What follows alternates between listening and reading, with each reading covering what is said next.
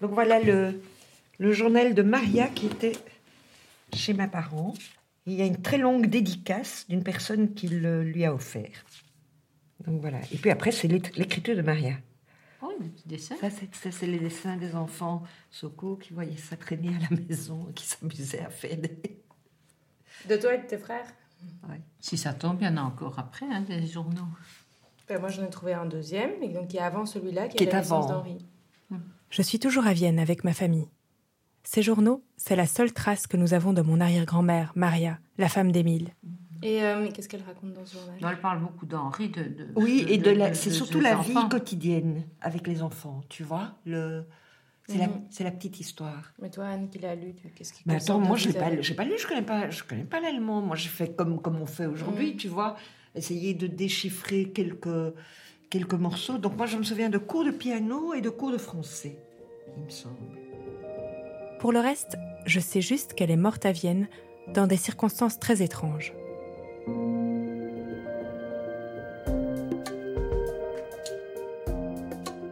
La mallette verte, une série de Perrine Sokal. Épisode 6 Maria.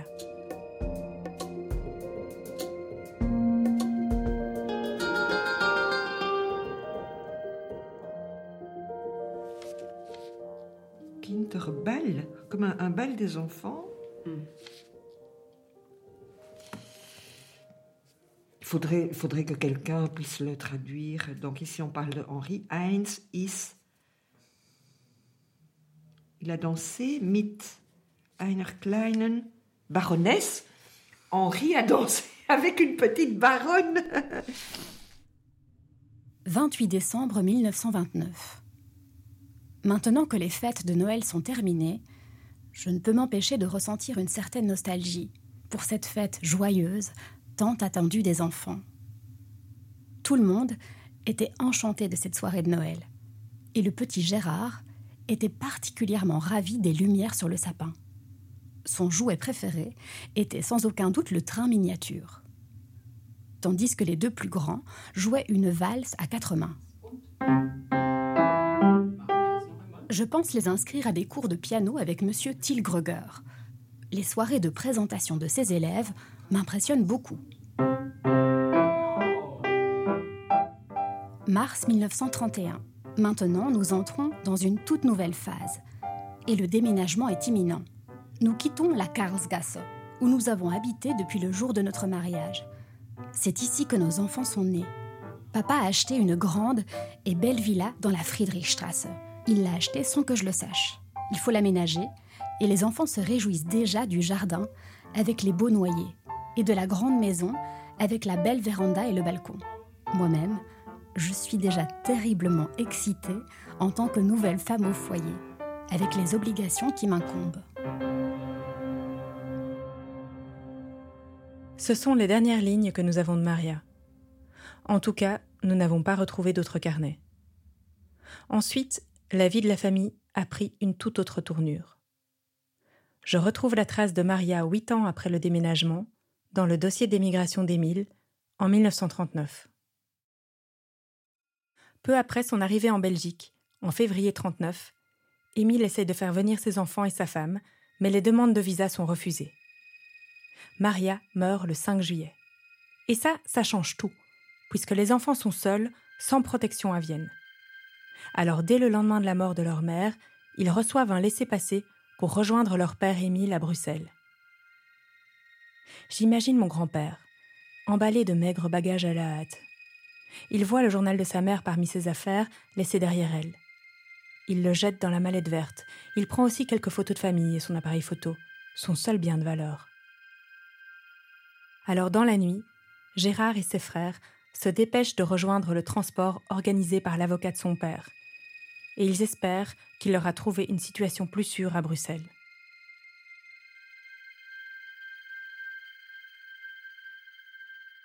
Mais qu'est-il arrivé à Maria? Raoul, le père d'Anne, lui avait dit qu'elle était morte d'un cancer. Henri, l'aîné, avait dit à sa famille qu'elle était morte d'un problème au cœur. Et les archives du dossier d'immigration parlent de toute autre chose encore. Une lettre explique que suite à la fuite d'Émile, la colère des dirigeants se retourna contre sa femme. Elle fut expulsée de son appartement, enfermée dans un asile d'aliénés et mourut peu après. Nous avons retrouvé la trace de cet asile d'aliénés. Il s'agit de l'hôpital Amsteinhof, aujourd'hui rebaptisé la clinique Otto Wagner.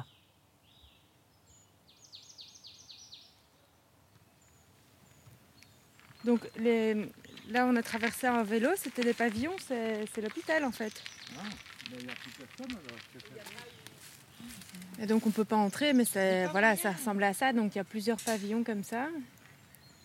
Et Maria devait avoir été hospitalisée dans, ou enfermée, je sais pas comment on dit. Mais il y, en a d'autres qui ont l'air plus anciens en briques. Ceux-ci n'ont pas l'air tout neufs.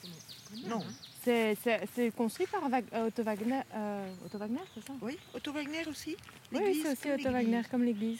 Regarde, il y a des espèces de vérandas comme ça, un peu stylées.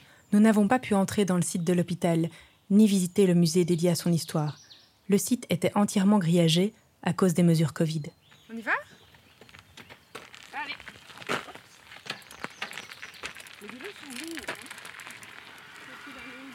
Alors j'ai appelé quelqu'un qui a bien étudié l'hôpital, son architecture et son histoire. Sabine Weber. Elle est professeure d'histoire de l'art et de l'architecture à l'Université de Glasgow.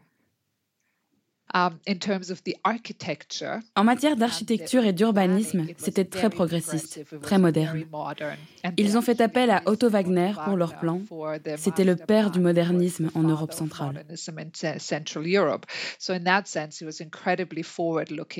L'hôpital a été pensé comme une cité-jardin avec plusieurs pavillons répartis dans un parc. L'idée était que les patients puissent prendre l'air et même participer à des ateliers de jardinage. Mais tout ça, ce n'était qu'une utopie. Mais finalement, en termes de soins psychiatriques et de traitement des patients, ce n'était pas aussi progressif que ce que les fondateurs avaient envisagé, parce que c'était constamment surpeuplé. Um, L'institution avait été conçue pour 2000 patients à l'origine, et très rapidement, ces chiffres ont été largement dépassés. Et cette surpopulation n'était que le début de l'histoire d'horreur qui allait se dérouler dans les murs de l'hôpital.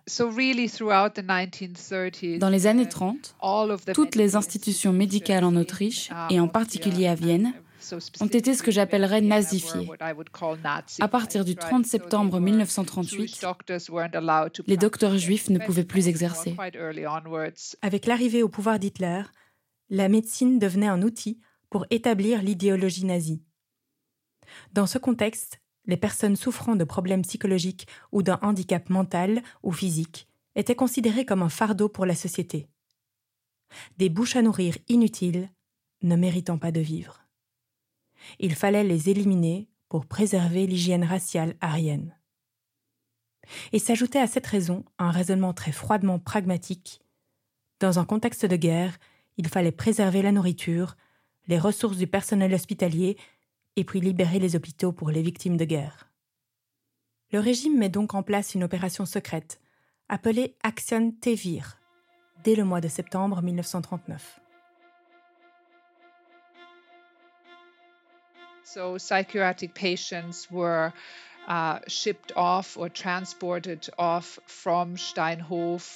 les patients furent transportés de Amsteinhof vers le château de Hartheim, uh, près de Linz, qui est devenu, et c'est atroce de l'appeler comme ça, un centre d'extermination spécialisé.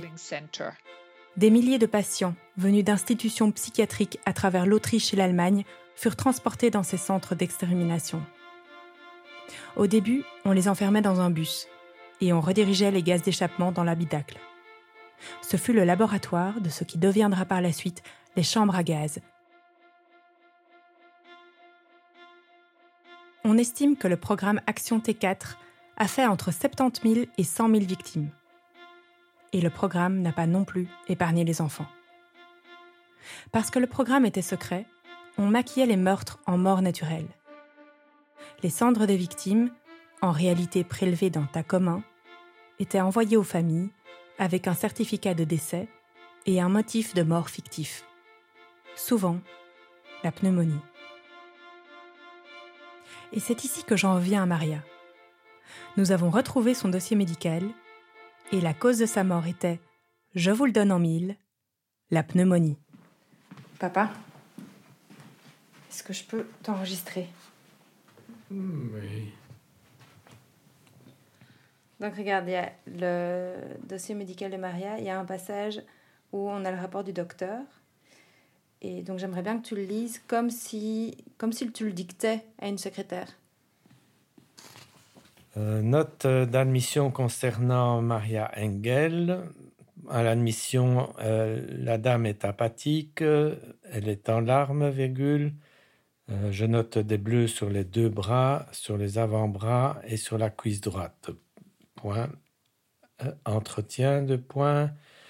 Elle est allongée dans son lit, virgule. Elle se plaint constamment à voix basse et devient plus vive lorsqu'on lui parle, mais elle ne se laisse pas fixer. Point. Elle semble se faire beaucoup de soucis pour son mari, qui doit émigrer en tant que juif. Il serait peut-être en Belgique. Elle semble avoir été obligée de quitter son appartement. Elle se serait installée chez sa sœur avec ses trois enfants.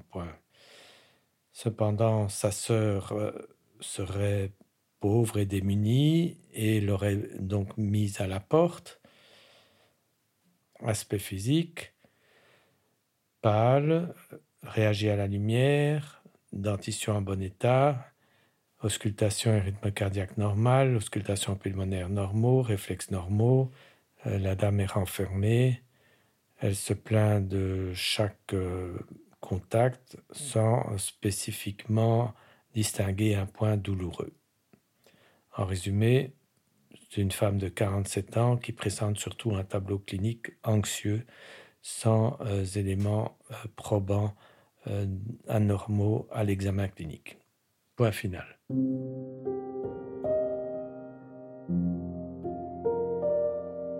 D'après son dossier médical, elle était dans une détresse psychologique importante. Mais on peut très bien l'imaginer, son mari avait fui en Belgique, elle essayait tant bien que mal de le rejoindre avec les enfants, mais les demandes de visa étaient refusées. La situation à Vienne à l'époque se détériorait énormément pour les Juifs. D'ailleurs, ils avaient été expulsés de leur maison. Émile était sans doute parti avec une partie de leur fortune. Et donc ce n'était absolument pas étonnant que dans ces conditions, Maria devienne si anxieuse.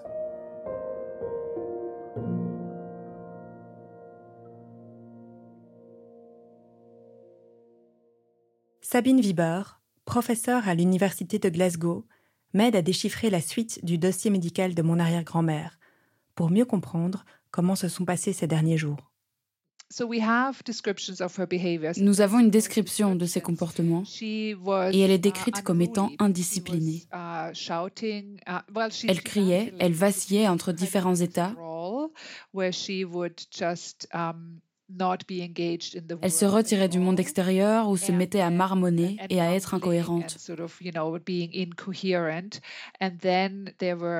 Et puis, il y a des moments où elle était indisciplinée. C'est le mot qu'ils utilisent. Donc difficile à gérer.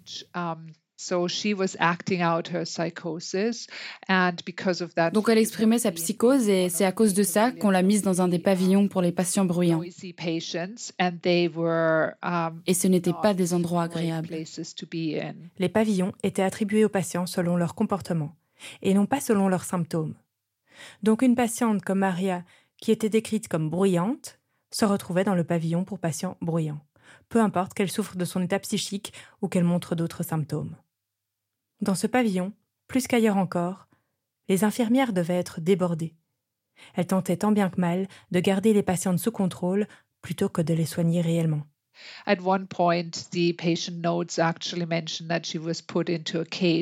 Dans son dossier médical, les notes mentionnent qu'on l'a mise dans un lit cage. Je ne sais pas si vous avez déjà vu à quoi il ressemble, mais vous devriez regarder sur Google. Je vous épargne la recherche sur Google. Ne pensez pas à un liquage pour bébé, non, c'est beaucoup moins mignon que ça. Le liquage pour les patients psychiatriques était entièrement fermé. Maria était emprisonnée dans son lit. En quelques semaines, l'état de Maria se dégrade très rapidement. et elle finit par mourir le 5 juillet 39, à peine deux semaines après son internement. Elle meurt d'une pneumonie. Du moins, c'est ce qui est écrit dans son dossier. Mais la pneumonie, dans beaucoup de cas, c'était une cause de mort courante pour beaucoup de patients dans l'institution. Um, Et même si Maria a pu avoir quelques symptômes quand elle est entrée dans l'institution, c'est certainement quelque chose qui a dû s'empirer une fois arrivée et qui a directement conduit à sa mort. D'après Sabine Wieber, Maria serait vraiment morte d'une pneumonie. Son dossier médical était suffisamment détaillé pour le confirmer. Et tout ça se passe en juin et juillet 39, quelques mois avant la mise en place de l'opération Action T4. Mais les conditions de vie à l'hôpital et la manière dont on déconsidérait les malades étaient certainement la cause d'une dégradation rapide de sa condition. L'action T4, c'est une opération de meurtre bureaucratique et systématique. Mais quand on voit le type de négligence dont Maria a clairement souffert, c'est-à-dire être uniquement hébergée là-bas sans être correctement prise en charge, eh bien, on peut dire que l'action T4 est une extension de cette négligence, vous voyez? Alors oui, elle n'est pas formellement morte à cause de l'action T4, car cela n'a commencé qu'en septembre 1939 et elle est décédée en juillet 1939. Mais l'action T4 n'aurait jamais pu se produire sans que les personnes présentes dans ces institutions n'aient déjà adopté une mentalité favorable à ce genre de démarche.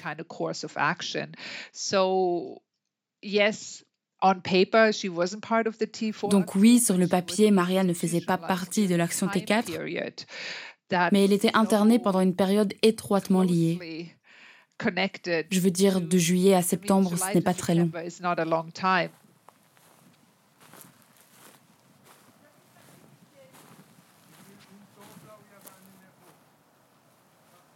Papa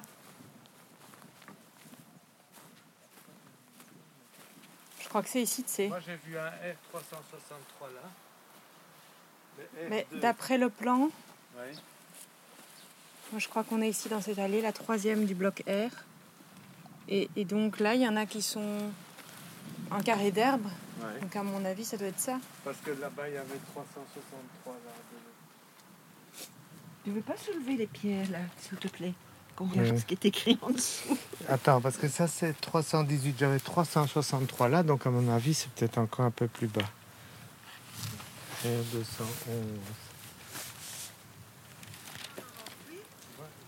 199, 200, 201, 4, 5, 202, 6, 7, 203, 8, 9, 10, 11. C'est celle-ci.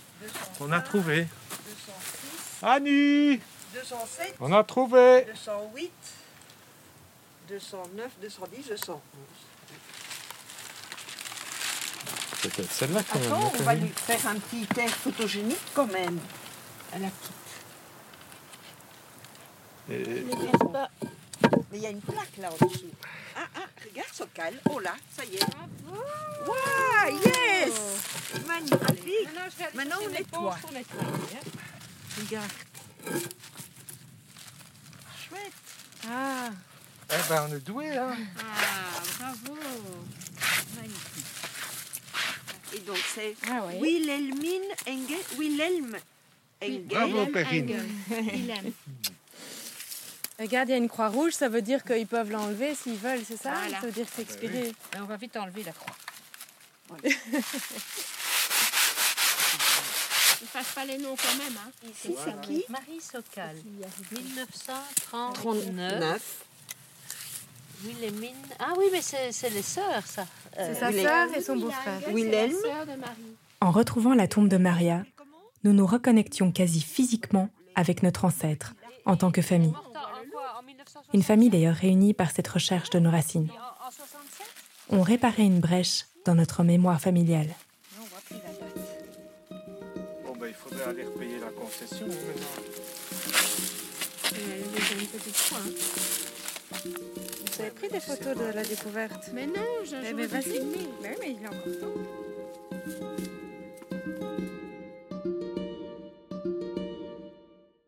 Le dossier d'immigration d'Émile nous avait fait croire que Maria avait été internée par représailles des Allemands. Mais c'était sans doute une exagération de la part d'Émile pour souligner le danger que sa famille courait. Il voulait insister sur la nécessité de les rapatrier au plus vite en Belgique. Vu le dossier étayé de Maria, maintenir cette hypothèse, ce serait rapprocher d'une théorie du complot. Le dossier d'Émile nous avait mis sur une fausse piste, mais la mort de Maria n'en restait pas moins tragique. Il faut dire qu'un autre élément nous avait d'abord orienté vers cette théorie des représailles envers Maria, pour les actions de son mari. Dans le dossier médical de Maria se trouvait aussi un article de presse et il n'avait rien à voir avec sa condition médicale. Cet article était au sujet d'Émile. Il était accusé d'avoir falsifié la signature de grand peintre.